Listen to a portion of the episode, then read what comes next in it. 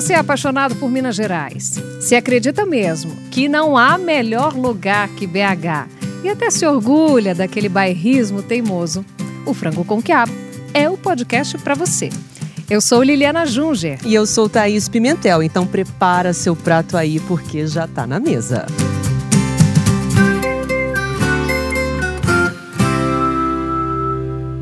Quem chega por aqui, Thaís do hum, céu. Ah, ai, gente, tô tão nervosa. Ah, carrega a mineridade em tudo que faz. Gente, ele cria, desenha e, claro, ele veste Minas Gerais, né? Pois é, tá com a gente o estilista Ronaldo Fraga. Que honra, que orgulho. Seja muito bem-vindo, Ronaldo. Ai, gente, eu tô até emocionada. Eu Ronaldo. nem sei que se eu vim com a roupa certa. Tô suada aqui. que alegria estar aqui com vocês. Que alegria. Ah, Obrigado pelo convite. É um Imagina. prazer, né? Agora, Mineridade e Ronaldo Fraga são praticamente palavras sinônimas, né? Você veste Minas Gerais, você se inspira em Minas Gerais, você é Minas, né? Menina, e é tão interessante escutar falando isso, é, porque desde o início da minha carreira, quando me cobra, quando me perguntavam, ah, e o que, que de Minas tem no seu trabalho? Eu falo assim, o que, que você enxerga de Minas no meu trabalho? Né? Então, eu nunca, é, eu, eu, jovem, eu procurava fugir dos, dos estereótipos, né, que eu falava assim, não, antes de ser mineiro, eu quero ser brasileiro, sobretudo. Mas uh, nós temos alguns lugares no Brasil, e eu falo que Minas, Recife e Belém, que são as culturas mão pesadas. O que é a cultura mão pesada? Nascidos nesses lugares, por mais que neguem a, a, a sua procedência, isso está na sua digital. Né? Então, hoje, com a maturidade, eu consigo ver o que, que está, onde está, e sou muito, mas muito grato de ter nascido nesse estado que eu tanto amo e viver nessa capital que eu escolhi para viver. Né? Então, assim, uh, agora essa coisa do ser mineiro, uma, um estado que são tantas, né? Minas são tantas. Muitas. Que aí é muito interessante quando você, o estrangeiro, consegue ver Minas no seu trabalho. Aí eu vibro.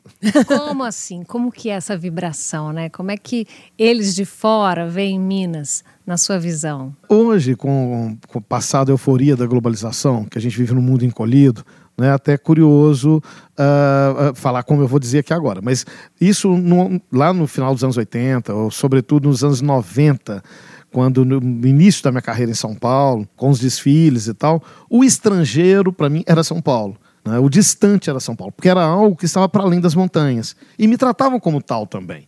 Né? Até bem pouco tempo atrás, você, é, qualquer grande jornal de circulação falava é, Ronaldo Fraga, Mineiro. Né? Mas durante muito tempo foi o mineiro radicado em Londres. né? Como se o fato de ter vivido em Londres é, quatro anos né? justificasse o fato de ser mineiro. né? Mas naquela época era mais ou menos isso, porque ninguém imaginava uh, essa coisa dos anos 80, 90, que pudesse vir, vir um movimento de moda de Minas. Mas tem uma, um histórico aí do, do nosso fazer e da nossa relação com saberes e fazeres tradicionais né?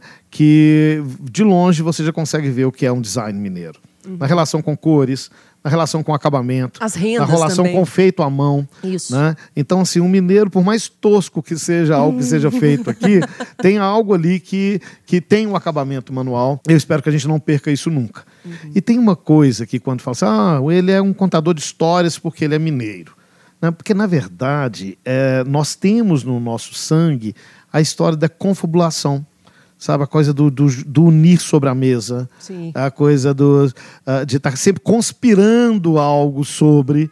né? Então, por mais que. A gente uh, é muito uh, confidente, né, Ronaldo? Sim, não. E quando falava que a gente vivia né, trancado entre montanhas, eu falei, pô, então as montanhas já destruídas, quase todas pela mineração eu acho que o Minas vazou pelo Brasil afora. É verdade. o lado bom e o lado ruim. Você é de Belo Horizonte, nascido Sim, aqui. Mas suas aqui. raízes são para o norte do estado. Não, não são. Ah, não? Não. As pessoas. É, é, tão engraçado, porque em Minas as pessoas confundem falar, porque você é do norte de Minas. Minha uhum. ex-mulher é de Montes Claros. Ah, então, uh, foi um casamento de 20 anos, onde eu fiquei muito naquela região.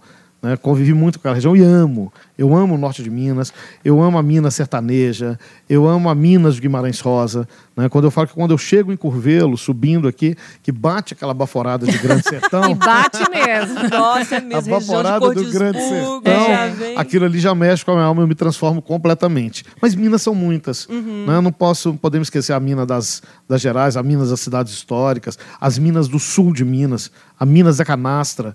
Né? E eu acho que tudo isso que faz parte da nossa formação. Uh, e faz com que uh, a nossa peculiaridade venha justamente daí. E a sua família vem de onde originalmente? Então? Meu pai nasceu. Hoje a cidade é a cidade de Barroso, uhum. mas na uhum. época ela era um distrito de Tiradentes. Então é como se tivesse nascido em Tiradentes, mas era numa fazenda em Barroso. E a minha mãe ela nasceu em Belo Horizonte, a primeira geração de Olha nascidos só. em Belo Horizonte. então aí a minha história vem daí. E como é que é ser mineiro de Belo Horizonte ser do mundo, né? Porque o que você faz não é roupa, não é moda, não. é comunicação, é cultura, né? É expressão. E você não está falando só para a gente, você está falando a sua mensagem, ela é universal. Uhum. Como é que é ser isso? Olha, é, eu tenho alguns mentores. Acho que todo mundo tem seu mentor intelectual. E dos meus mentores eu tenho dois, que é Mário de Andrade que falou no falava no modernismo da importância de abraçar o Brasil, da importância de decodificar o Brasil em outras formas de linguagem. E Carlos Drummond. Né? Então, quer dizer que o Drummond, quando farto de ser é, moderno, ele se tornou eterno. E aí o Drummond sempre falou muito por mim. Agora, é, sabe a relação é, de quem você fala mal? Você fala mal da sua família. Né? Você ama a sua família, mas fala é mal é da sua família. É muito paradoxo Você é crítico isso. à sua família. É. Você sabe os defeitos Nossa. das pessoas que você ama. Meu marido me fala isso todo dia. Ele fala assim: você trata as pessoas que você nem conhece tão bem, mas aqui em casa você briga com todo mundo. Mas nem todo mundo pode falar mal da sua é. família, não. Isso, não. É, quem tem que falar é a gente. É. De jeito então, assim, eu sempre mantive essa relação com, com Minas, sobretudo Belo Horizonte. Né? Então, eu, jovem, adolescente, eu falo, claro, né, que eu repito isso até hoje. Uh, hoje, com a maturidade, eu vejo até de uma forma mais clara. Né? Uma, vamos falar da cidade que a sua a, sua alma é construída pela face provinciana e a face de metrópole. Uhum. Né? Então, uh, com tudo de bom e ruim que uma coisa possa ter. O nosso charme vem do nosso perfume de província. Total. Né? Que eu falo assim, um dia que essa cidade perdeu o ar de província, aí lascou. Ai, é a roça grande, lascou. gente. Mas, é ao mesmo tempo, grande. mas ao mesmo tempo, a história da província, ela, ela tem um culto ao fracasso sabe? Ela uhum. tem a uhum. coisa da, da, da, futrica, ela tem a coisa de. Parece que ignorante, né? É. E aí, eu jovem, eu queria fugir disso. Eu queria ir para outros lugares, tá?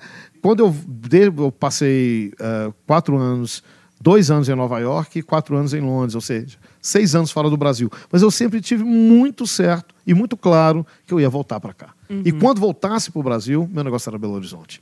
Né? E numa época, isso na década de 90, primeira metade da década de 90, ali eh, né, tinha plano, o governo Collor, onde brasileiros iam para fora e falavam, não quero nunca mais pôr os pés aqui, né, quero se estabelecer. E eu poderia ter me estabelecido. Eu já, uhum. tava, eu já tinha emprego, já tinha trabalho, eu já me sustentava lá fora, mas eu falava assim, não, meu negócio é no Brasil, e no Brasil, paulistas, quando tentavam me levar para trabalhar, eu falei, meu negócio é BH. Ah, mas lá não né? tem polvilho é, direito. Não, não, é, é, é, o perfume, é o perfume de província não e metrópole. Tem o pão de queijo, não tem o feijão é, tropeiro, não, não, tem o frango com não, Esse perfume de província e metrópole. Uhum. Então, assim, o que que traz esse charme para Belo Horizonte? Sem dúvida, quando me pergunta assim, ah, qual a capital do Brasil que você viveria? A primeira, Belo Horizonte. Ah, mas não tenha dúvida. eu também sou muito assim é também. Ah, é muito bom ter esse sentimento, vai, né? E onde você vai, você leva a cidade que habita dentro de você. É. Né? Você leva junto, ela é vai verdade. junto. Esse, né? esse, essa questão que você falou da, da questão até do, do, orgulho meio às avessas, né? Uhum. Porque é, é, realmente era isso mesmo, nos anos 80, 90,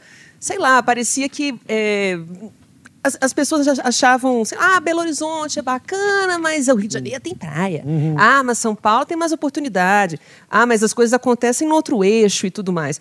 Eu acho que esse orgulho estava sempre ali, porque quando você fala de onde você é, você fala Minas Gerais. Você não tem muita dúvida em relação a isso. É. Sou mineiro, sou é. daqui. Aí o orgulho, eu acho que foi aumentando também, acho que por causa desses movimentos. É, e você fez parte disso. É, eu não sei. Bom, é, realmente aumentou, mas eu acho que em qualquer situação é importante que você saia da sua terra para você entender que terra que você nasceu. Uhum. Sabe? É importante que você veja a, a cidade, a, o seu entorno, as circunstâncias com distanciamento. Porque próximo você vai estar vendo aquilo que está à frente dos seus olhos. Né? Então, quando eu faço, eu abri um ateliê no Mercado Novo, uhum. que é um lugar que tem muito de memória da cidade, né? e eu falo, gente, larga de preguiça, sabe? Nós temos que pensar a cidade como nossa, o espaço público como nosso.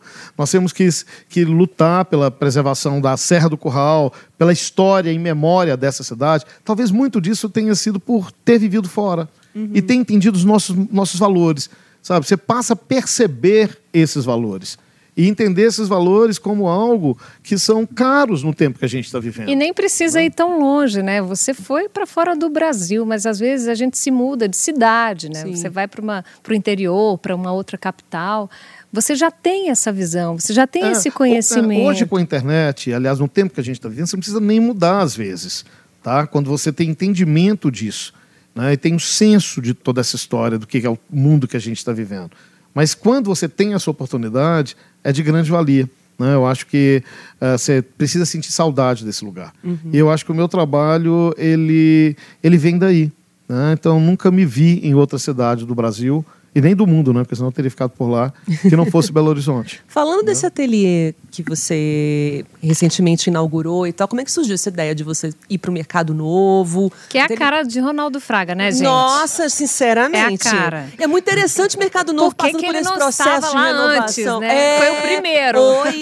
essa história do mercado novo, que foi um prédio que, quem não sabe, ele é um projeto uh, de uh, modernista de 57 né, que tinha a pretensão de ser o mercado mais moderno da América Latina, com mil lojas, uh, trazia aquele perfume daquilo que a arquitetura tanto buscava, né, influenciado por Niemeyer, o modernismo brasileiro.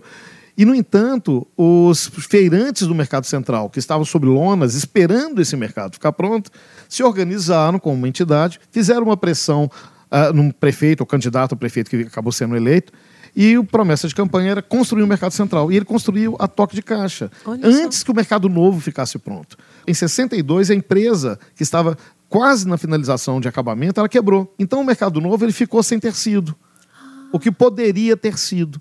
Né? Então ele ficou naquele lugar. Em 72, por exemplo, BH tinha 33 gráficas. As 33 gráficas funcionavam ali. Meu então, convite então, gráficas... de casamento eu fiz lá. Ah, isso, tá vendo? que chique. Nossa, já em 62? Não. 72. Liliana tá muito 72. nova, né? Nossa, eu fico chocada com ela. Conserva bem. É. Franco quiabo, é. é isso? é isso mesmo, diariamente é o seu segredo. Segredo da beleza. Desculpa, gente, não posso revelar, tá bom? Mas aí o que, que aconteceu? É, então, todos os serviços, conserto de máquina de escrever, conserto de máquina fotográfica, tudo era ali. Com a evolução da, a, a, digital, todas essas funções analógicas foram fechando. Uhum. E, e, o terceiro andar nunca chegou a acontecer. Aí, há quatro anos atrás, quando começou esse movimento do Mercado Novo, mas era um, um único corredor que já tinha uma cervejaria, isso. que foi, uh, na verdade, é um projeto que quem pensou isso foi um designer, o Rafael, e levou um amigo que era um chefe de cozinha, um amigo que tinha um café, e ele fez uma coisa bárbara, como designer gráfico, que essas lojas é, trouxessem os luminosos dos anos 60, as placas luminosas, com as, a memória gráfica das Belíssimo. escritas da época. A fonte das é, letras. Então, nesse né? mundo que a gente é já não aguenta mais ver plotter de recorte, Tá, é plota, não, plota de plástico, né? Essas coisas de plástico, de banner de plástico. Um boneco do poço lá na frente. É, é. Não, ele resgatou, ele resgatou, essa coisa dos luminosos, anos 60 e 70.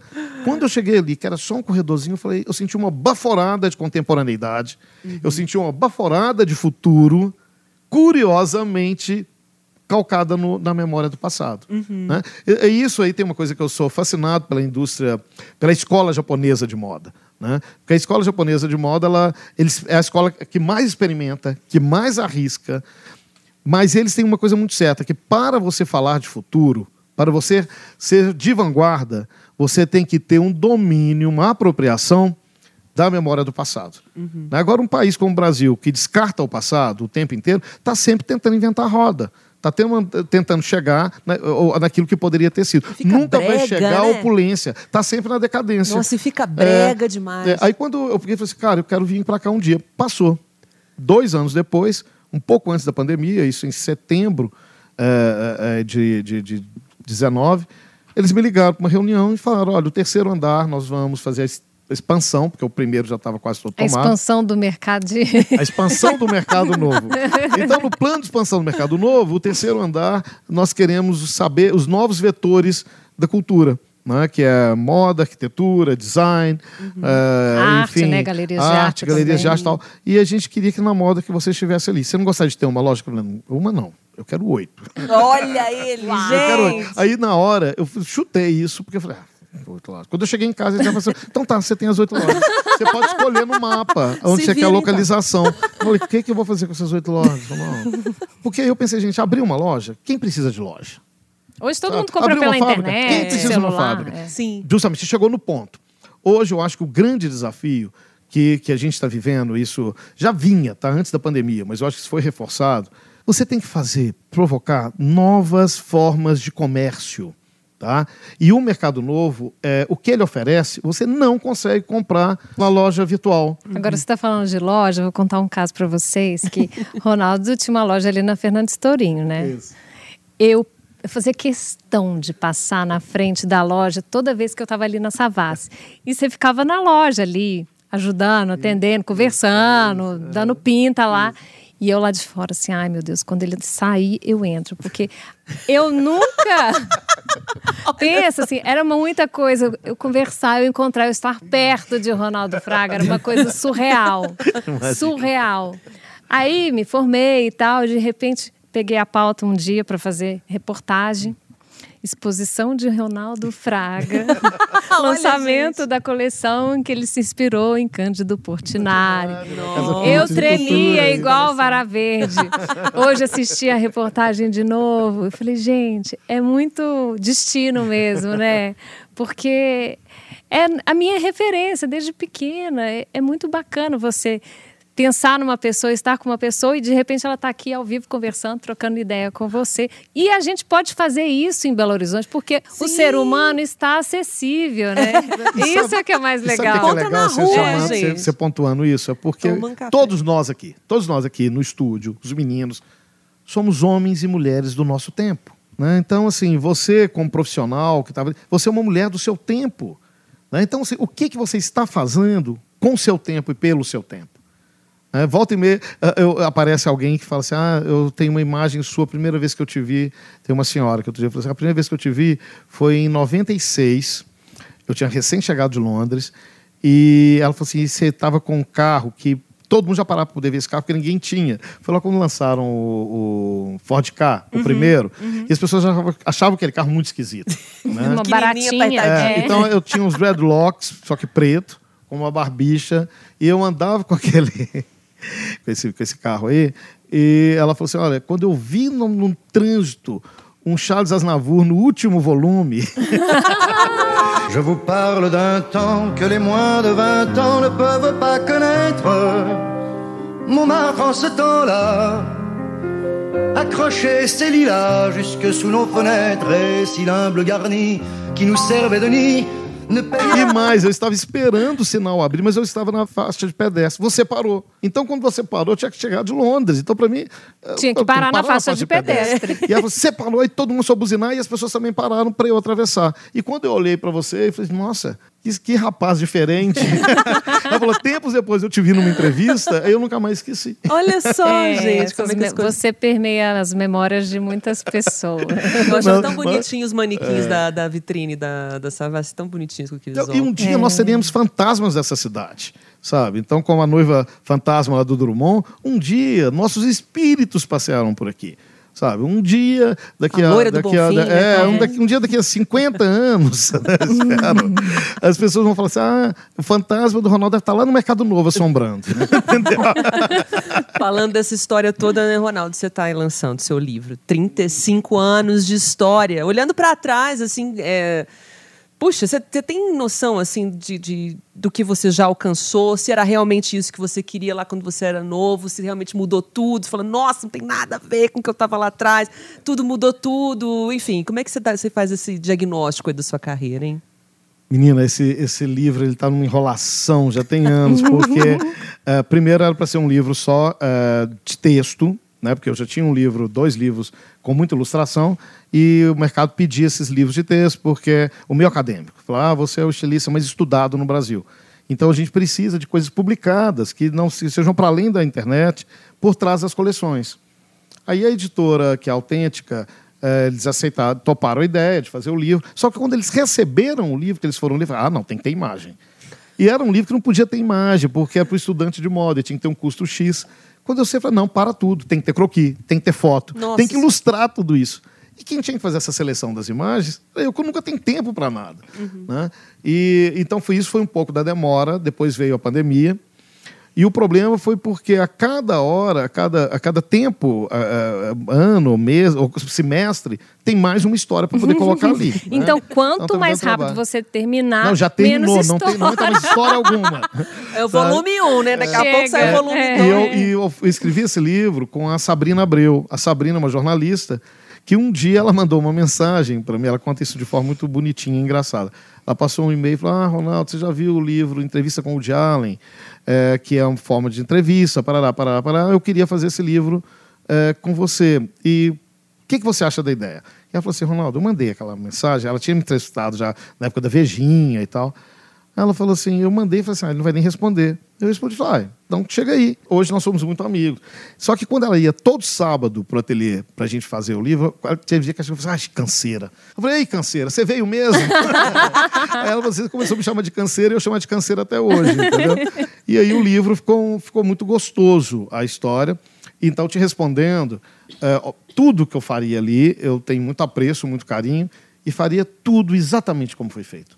Sabe? Eu repetiria toda, toda a história. Agora, eu também não sou muito apegado. Por mais que eu fale de memória, por mais que eu fale de respeito à memória ao tempo, é, eu procuro dar uma reverência ao meu passado, o que tem que ser dado. Eu não exagero com isso. Uhum. Sabe? Eu acho que tem tanta coisa para ser feita. Foi, o que foi feito foi. Sabe, as pessoas iam pedindo, ah, relança a coleção tal. Não, gente, já tem uma coleção aqui nova. Para que mexer com isso? Coisas que eu sei que tem determinadas coleções que o que faz tem, tem, uh, tem fãs de determinadas coleções. Uhum. Sabe? Ah, eu quero tudo do Guimarães Rosa, eu quero tudo do Drummond, é a coleção não é uma roupa, né, gente? É um negócio é, que você, é uma história que você está vestindo, é, né? Mal comparando, é um disco que você ama, né, é, gente? Sério. Tipo, uma coisa que você ele para tocar. Você vai guardar ali, porque é uma coisa que tem um significado, é afetivo, não é uma roupa que você vai usar e na próxima estação você já não serve, né? Uhum. Você está fazendo o figurino da última turnê de Milton ah. Nascimento. Para quem quer se soltar, invento cais, invento mais que a solidão me dá. Como é que é essa história, né? Veio. Bom, eu, eu acho que é um privilégio, Sabe uma né? Uma entrevista que você tenha feito, um programa que você tenha feito, você fala assim: nossa, se eu escolhi essa profissão, se eu ralei na, na faculdade, para poder fazer isso, é, foi por isso e valeu. Foi a mesma história com, com o figurino do Milton. Né? Porque eu recebi um dia a ligação do filho dele, que, que é, que é o, né, o secretário, coordena, produtor dele, enfim, que é o empresário. Aí mandou uma mensagem no WhatsApp, falou, Ronaldo, aqui é o fulano, é, o Milton vai fazer um show de encerramento, é, o último show da, da, da, da história dele e tal. E nós sugerimos para ele o, o, que o figurino fosse feito por você. E ele adorou a ideia. Você topa? Eu falei assim: ah, vou pensar. Mentira. Ah. Mentira. Eu falei, claro! Nossa, Pelo imagina! De imagina com o maior prazer e tal. Aí ele ia via Belo Horizonte. Eu falei: não, eu vou quando for preciso. Eu falei: olha, eu estou em Recife, daqui a uma semana eu vou ser em BH. Então ele veio. Mas nesse meio tempo eu fiquei pensando que figurino eu faria. Eu não sabia nada, não sabia de nada do show, não sabia de nada que cara que o show teria. E aí eu pensei, falei assim, tipo, o último show, eu acho que no mínimo a gente tem que colocar o, o Milton no lugar que ele tem que estar, sabe, para sempre, que é de reverência. Sabe, é um é orixá da música brasileira. Né? Como diz Elis Regina, se Deus tivesse uma voz, seria a voz do Milton Nascimento. E aí eu via ele de capa, eu via ele bordado, eu via ele com todas as suas circunstâncias de uma carreira tão estupenda, né, como foi a carreira do Milton. E aí eu pensei em Arthur Bispo do Rosário. Arthur Bispo do Rosário, é o sergipano, que foi tema de uma coleção minha de 96, né, e que viveu uma vida inteira no, na colônia Juliano Moreira, no Rio, ele sofria de esquizofrenia paranoide. E dentre tantas coisas que ele fazia, ele tirava, ele desfazia uh, uh, os, o uniforme para poder usar como bordado. Bordava com ponta de. com espinha de peixe, com espinho de, de da laranjeira, né? Porque não podia ter, ter coisa de corte lá dentro do, da colônia. E tem uma peça dele que é célebre, que é o manto de anunciação a Deus no dia do juízo final. Né? Quando eu morava em Londres, essa peça foi a primeira vez que um brasileiro é, ocupou uma sala com uma única obra, era a sala vazia, só essa obra na Bienal de Veneza, e foi esse manto do bispo. E eu fiquei fascinado com o bispo por anos, e eu falei, cara, eu vou fazer essa conexão. Né? É, ambos brasileiros, ambos ah, ah, cuja arte saíram de dentro do âmago, ah, bispo sofria esquizofrenia paranoide, tá? Mas com certeza a obra dele vinha de algo ancestral, uhum. né? E Milton Nascimento também. Né? Então, assim, Milton Nascimento é desse que o Brasil precisava ser redescoberto tantas e tantas vezes para nascer um novo Milton Nascimento. Os dois dialogam com o divino é, também, né? Sim, onde o cara canta, ou ele escreve a música, é uma coisa impressionante. E eu falei, vai ser um bispo, e eu já imaginei exatamente como é o figurino acabou sendo. Aí quando ele chegou, ele falou, ah, Ronaldo, é uma despedida, e eu pensei uma coisa escura, para dentro, emocionante, triste, não sei o que. Eu falei, tem nada a ver, faço não. Eu ia não falar faça, isso agora. Não faça, porque não vai dar certo. Semana ele Santa. olhou assustado para mim, não me conhecia, ele olhou assustado para mim, assim. Eu me senti a própria Edna Moda dos Incríveis. Ai, eu amo ela, não. Não usa capa, Muda de assunto, amiga. Não Esse show vai ficar capa. uma merda. Vai ficar uma bosta é isso aí.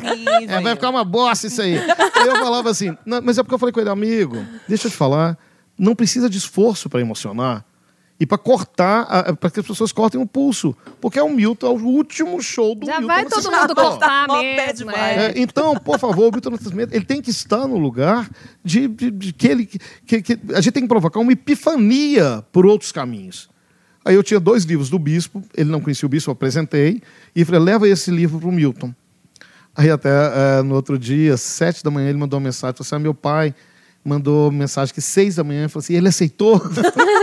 que gracinho, fofo. Sabe? Aí eu, falo, apresentou o bispo para o Milton, o Milton adorou, e eu fui a juiz de fora tirar as medidas. Também aquela coisa, né? E fui tirar as medidas em plena pandemia, com todo cuidado, enfim. E fingindo ser normal, tirar as medidas no Milton Nascimento. Tô tranquilo. Aí eu falei, falei assim, Milton, eu pensei em fazer uma capa, que você abrisse o show com uma capa vermelha. Adoro vermelho. Uhum. Aí que por dentro, depois você tirasse, você tivesse com uma roupa azul Noites do Sertão. Eu adoro o azul Noites hum, do Sertão. Ai, Foram essas poucas palavras. Depois tirou as medidas, eu falei, pronto, então já vou indo. Ele falou assim, mas tá cedo. Eu falei, mas eu volto pra churrascada aqui nessa piscina pra apresentar o figurino. Brinquei assim.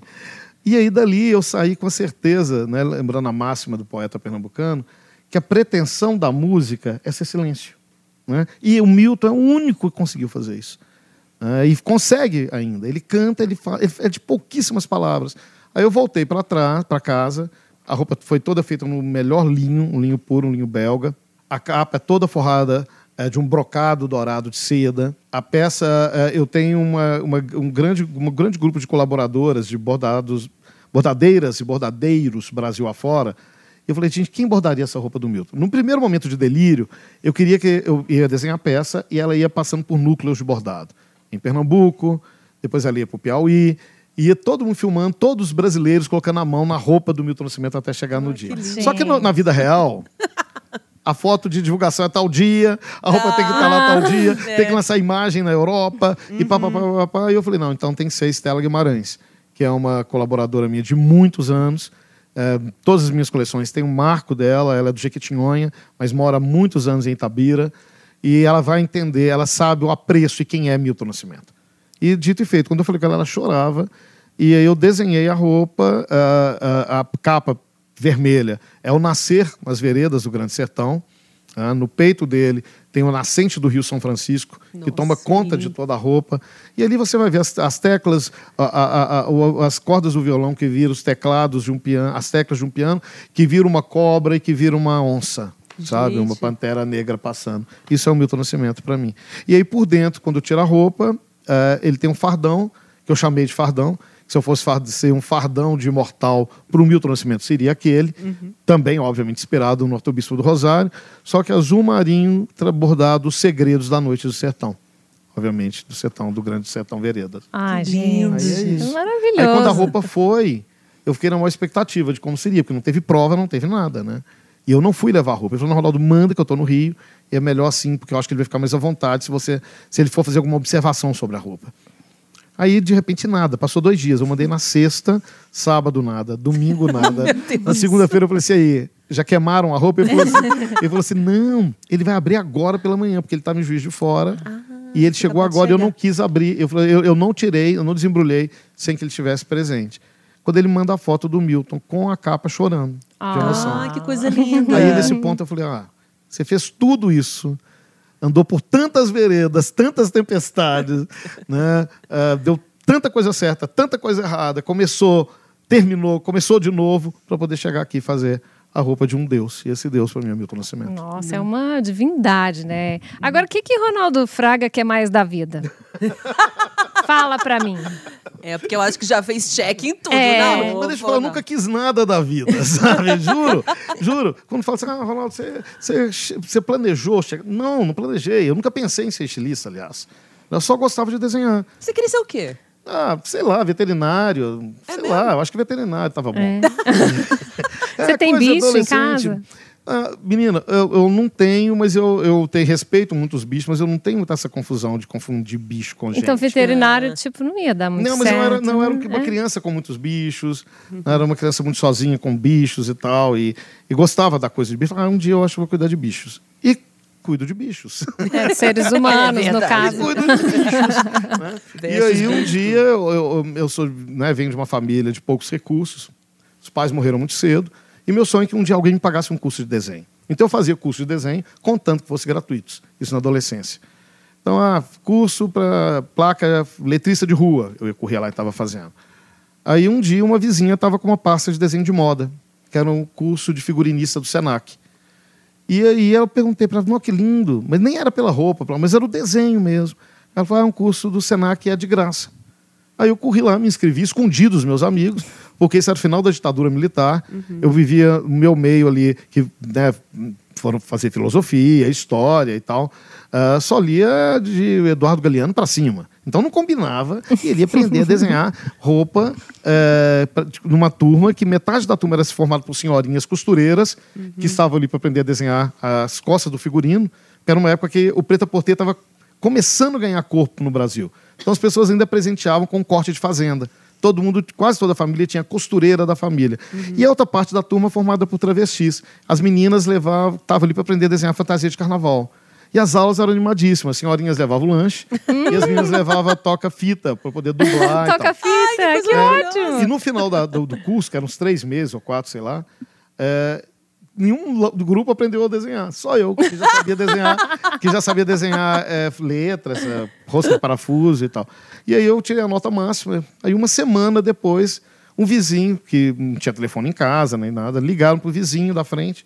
Que eu cheguei lá, apesar do setor colocação, de cal- é o setor de colocação profissional do Senac, é um emprego numa loja de tecidos. E aí eu fui. Olha E só. aí que não parei mais. Cheguei Aí aqui. ficou lá Então, desenhando nunca as modas pras planejar. doninhas É, e não, depois continua pronto. assim. É, porque eu chegava quando. É óbvio que eu ainda perguntei assim: quanto que eu tenho que pagar? Não, não é pagar, é trabalho. Eu falei, jura? Eu vocês vão me pagar por isso? Eu vou desenhar o dia inteiro, vão me pagar por isso. Só que foi um, foi um pesadelo no início, porque quando abriu a porta da loja, cara, tinha umas 30 mulheres com rolo de tecido debaixo do braço. com retalho, entendeu? Gorda, magra, alta, baixa, é, negra, marrom, querendo a roupa pro velório, pro casamento Nossa. para tudo quanto há. E aí eu não entendia nada de, de costura. Obviamente estraguei tecido de muita gente. Mas eu me empenhava, eu ia pro ponto do ônibus para poder ver uma gola, um bolso e tal. E aí, com a maturidade, eu fui ver que não foi a St. Martins de Londres, não foi a Parsons de Nova York, não foi o FMG que me construiu, que, que, que me deu as minhas armas de Jorge. Foi a, a loja de tecidos. Porque ali eu aprendi que por trás da escolha da roupa, vai residir sempre uma conquista amorosa. Não é uma conquista amorosa com o outro, uma conquista amorosa com o seu grupo e o mais difícil, uma conquista amorosa com você mesmo. né? Então, assim, eh, eu não tenho essa coisa do futuro. O futuro é agora, sabe? Então, agora o que, que tem? Um país sob escombros, onde eh, precisamos ajudar a reconstruí-lo. Ah, como ah, pseudo-artista, ah, eu tenho que provocar esse, esse olhar sobre a poesia no terreno árido, né, para que seja um alento e que o país seja reinventado. É isso que a gente Nossa. espera, né, de É. Ronaldo Fraga. Nada menos do que isso. Desculpa, mas você tem uma responsabilidade Não, a muito gente- não, a grande. gente faz de tudo, a gente faz quermesse, entendeu? A gente faz de tudo, a gente faz quermesse, a gente faz cabaré, a gente faz carnaval, faz tudo. O que tiver que fazer, a ué, gente mas faz. é- isso é Ronaldo Fraga, né? Nossa, Ronaldo, que prazer ter recebido você aqui. A gente tá até meio inebriado, né, É. Menininhas, agora eu espero, quero saber se vocês vão me visitar lá. Mas Ah, aqui, é agora. Vamos, Presta Thaís, atenção. nesse momento. Eu não sei tocar piano, não, mas me aguarde. Se você sentar lá, Eu vou sei ficar tocar uma um música, que é Cai Cai Balão. Posso tocar essa. Você falar, mas se não tocar a música também é boa. Então, assim, mas leve a família no sábado, Vamos. sabe? No domingo pra Vamos almoçar. marcar esse date. Sabe? É Uma sexta no final da tarde também é muito legal. E é isso, eu tenho que falar para as pessoas, prestigiem o mercado, os pequenos produtores que ali estão, os pequenos Empreendedores. empreendedores Uhum. que estão ali, sabe? E, e é uma, uma lufada de oxigênio, sabe? Esse lugar. E uma delícia, gente. Sim. Andar, comer um pastel, tomar aquela, isso aí. aquela cachaçinha com pimenta lá que é show de bola. É isso aí. É, aprendam e saibam onde é, porque eu não vou dar nomes aqui. É, vão lá comer, descubram. é, vão lá comer, vão lá beber, vão paquerar. É. sabe? Tomar Parceiro bom, Guaraná, a gente gosta. Sai então cheio de lembrancinha. É, isso aí. É, eu acho Pronto, tudo. tá. Ronaldo, obrigada demais. Sempre um prazer. Sempre uma aula, né, Thaís? Conversar com Imagina, você. Maravilhoso. Obrigada. Muito obrigada, querido. Nossa, um luxo. Um beijo luxo. muito grande. Eu tô até mais bem vestida depois Ai, dessa, dessa uau. conversa toda. Roupa é o que menos importa. Vamos fazer um Já desfile, temos roupa para 300 anos. Entendeu? Obrigada, viu, de outras Ronaldo? coisas. Obrigada, Legal. Tá Ronaldo. certo? Obrigado.